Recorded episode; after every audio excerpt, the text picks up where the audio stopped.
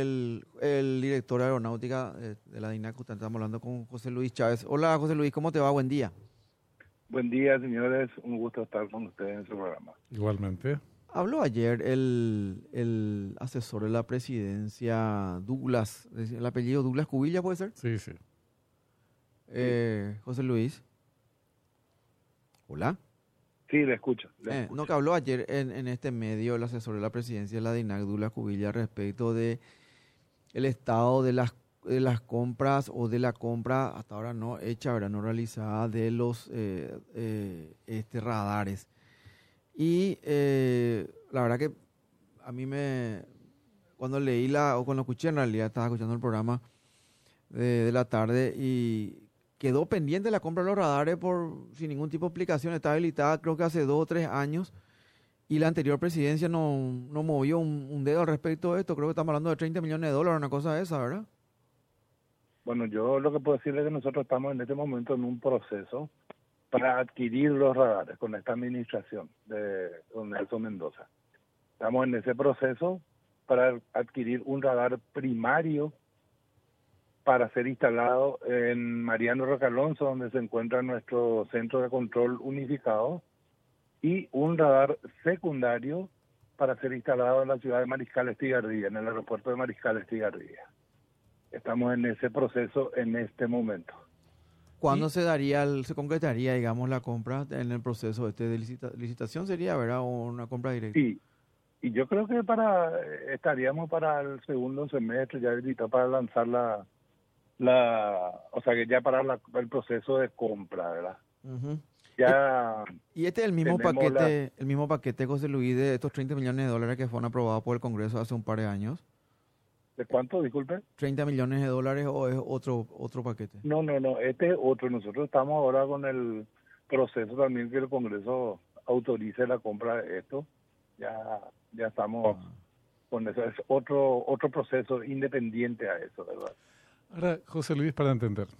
Eh, anterior proceso, nuevo proceso, proceso aquí, proceso allá. Eh, estas compras de estos dos radares, de, ¿cuál es el punto de partida del que ustedes, en el que ustedes tomaron el, tema para impulsarlo? ¿En qué estadio se encontraba y ahora hacia dónde apunta? Y en estadio cero, porque si uno no ejecuta lo que tiene aprobado, se pierde eso eh, dentro de lo que da el Ministerio de Hacienda, ¿verdad? Entonces se empieza de nuevo el proceso. Y se empieza de nuevo porque no se ejecutó en su tiempo.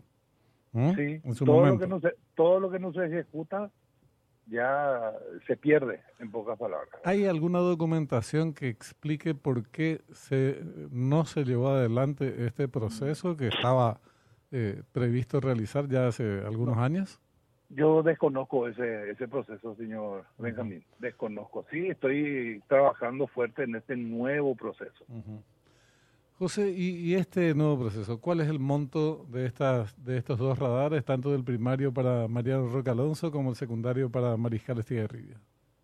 Nosotros estamos trabajando en un promedio de un primario que estaría entre 10, 11 millones de dólares y entre 6 y 7 millones de dólares un, un secundario para Mariscal. Entiendo. ¿Cuál es la diferencia técnicamente hablando entre primario y secundario, eh, José Luis, para los que para que tengan todos entendamos, ¿verdad? Bueno, un radar primario es un radar el cual detecta, digamos, toda aeronave que esté volando en su sector, ¿verdad?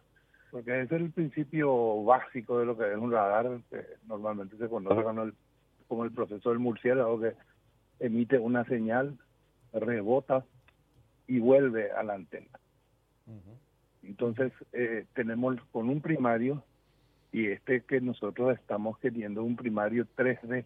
O sea, ¿qué, qué quiere decir 3D? Que nos va a dar la posición del, del objeto del avión, la distancia que se encuentra de nuestra antena y la altitud, o sea, que tres dimensiones, que para nosotros es fundamental para resguardar nuestro espacio aéreo denominado área terminal.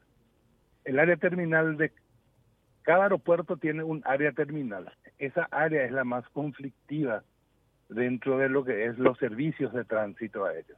Es el área, en Asunción es de 50 millas o 100 kilómetros a la redonda, digamos, del aeropuerto Silvio Petirosi, en donde se produce, eh, digamos, el cruce de las aeronaves que están saliendo del aeropuerto y llegando al aeropuerto, que son las dos etapas más críticas del vuelo, que es el ascenso y el descenso.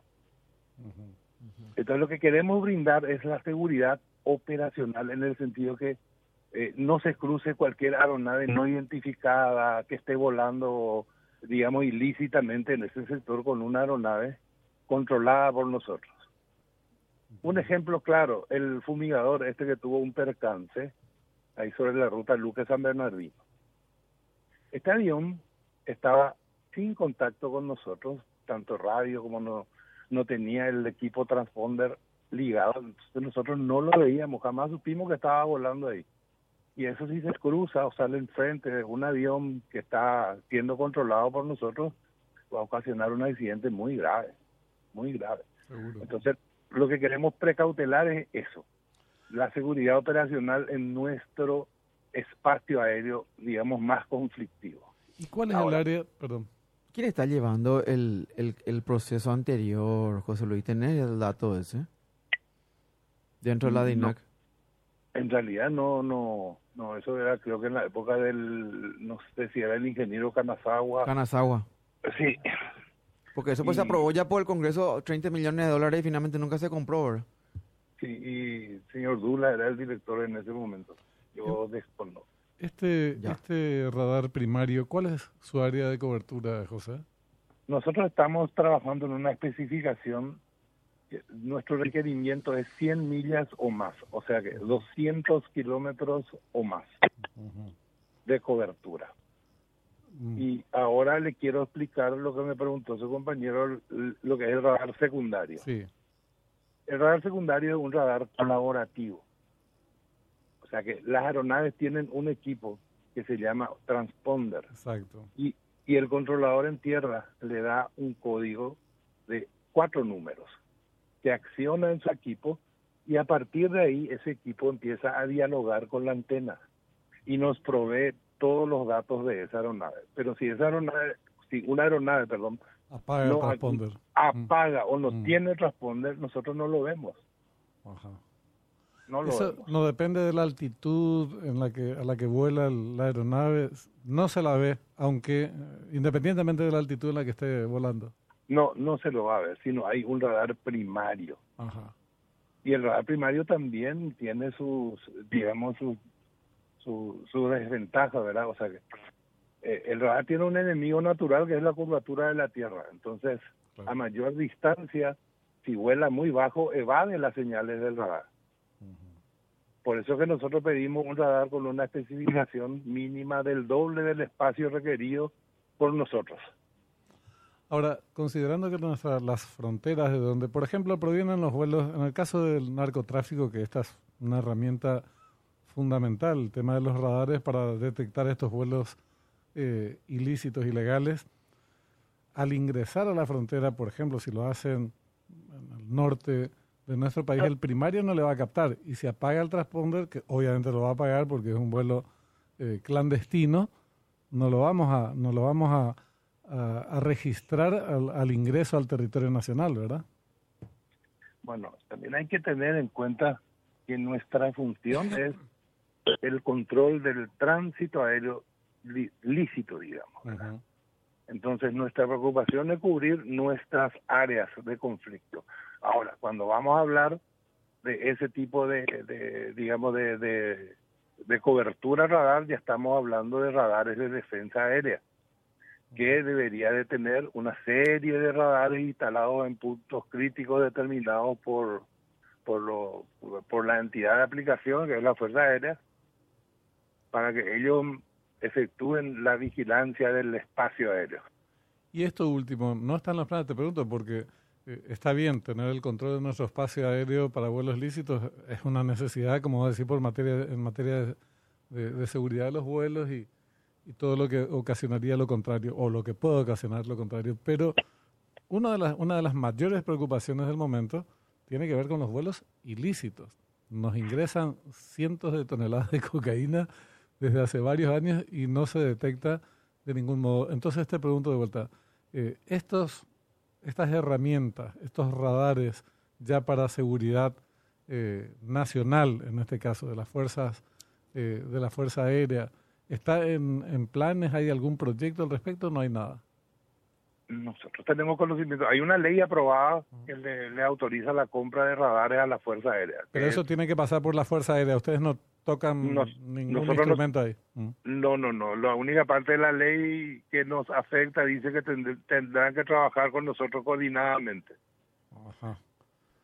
Bueno, eh, es bueno, es- sin duda, es, es- es una necesidad, pero no era en, en gran medida, por lo menos la, la, la no responde a la preocupación que estaba planteada con respecto a este flagelo que nos que nos castiga algo más. Eh, No, por mi lado ya no.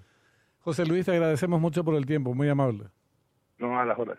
José Luis Chávez, director de Aeronáutica.